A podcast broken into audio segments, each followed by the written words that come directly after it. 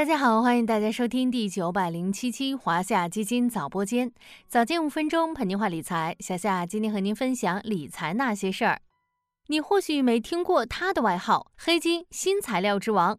或许也不知道它的用途之广泛，已经在智能穿戴、新能源电池、电子元器件等多个领域得到应用，甚至在北京2022年冬奥会闭幕式上大放异彩。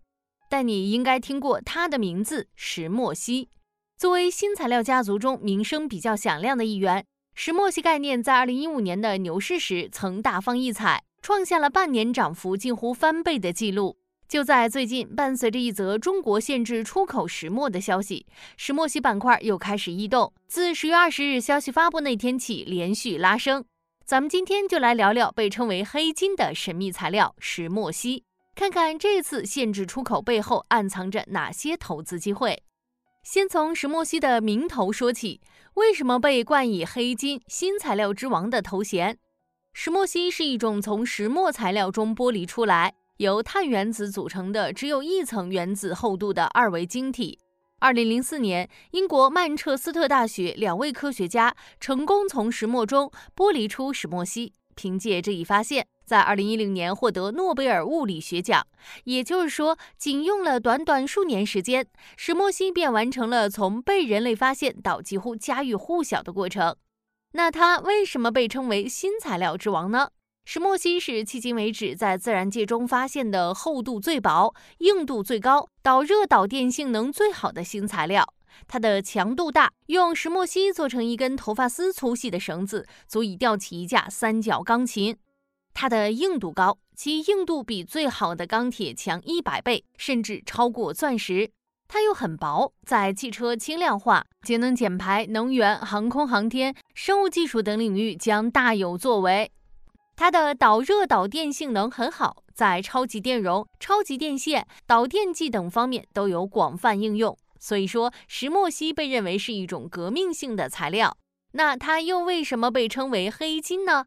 因为石墨烯是黑色的，而且价格很贵。莱斯大学化学家 James Toro 曾表示，石墨烯的商业价格为每吨六点七万至二十万美元。了解了石墨烯的特点和性能。其实大家应该可以明白，国家为什么要限制石墨出口了。作为石墨烯的原材料，石墨太重要，也太稀有了。先说石墨的稀有，这是一种分布比较集中的矿产，全球只有少数国家拥有丰富的石墨资源。早在2010年，欧盟就把石墨列为十四种紧缺矿产资源之一。根据美国地质调查局数据统计，截至2022年底。全球已探明天然石墨资源储量约为三点三亿吨，其中土耳其、巴西和中国的石墨资源储量分布排名世界前三，占比分别为百分之二十七点三、百分之二十二点四以及百分之十五点八。再说石墨的重要性，石墨是现代工业发展不可或缺的重要战略资源，被称为二十一世纪支撑高新技术发展的战略资源。是新能源汽车、电子信息和核工业的重要原材料。以新能源汽车来说，目前动力电池领域已经成为石墨第一大消费领域。石墨成为保障新能源汽车产业链稳定、提升核心竞争力的重要原材料之一。为了保护珍贵的石墨资源，很多国家都开始对特定石墨物项实施出口管制。早在2013年，美国就将石墨列为难以获得的战略性矿产之一。二零一六年，我国把精制石墨列入战略性矿产目录。直到这次，也就是十月二十日，中华人民共和国商务部、中华人民共和国海关总署联合发布关于优化调整石墨物项临时出口管制措施的公告，把球化石墨等三种高敏感石墨物项正式纳入两用物项出口管制清单。从某种意义上来说，我国这次对石墨材料实行出口管制，也反映出对能源安全的重视。而国家安全也是近年来被市场高度重视、普遍看好的一条投资主线。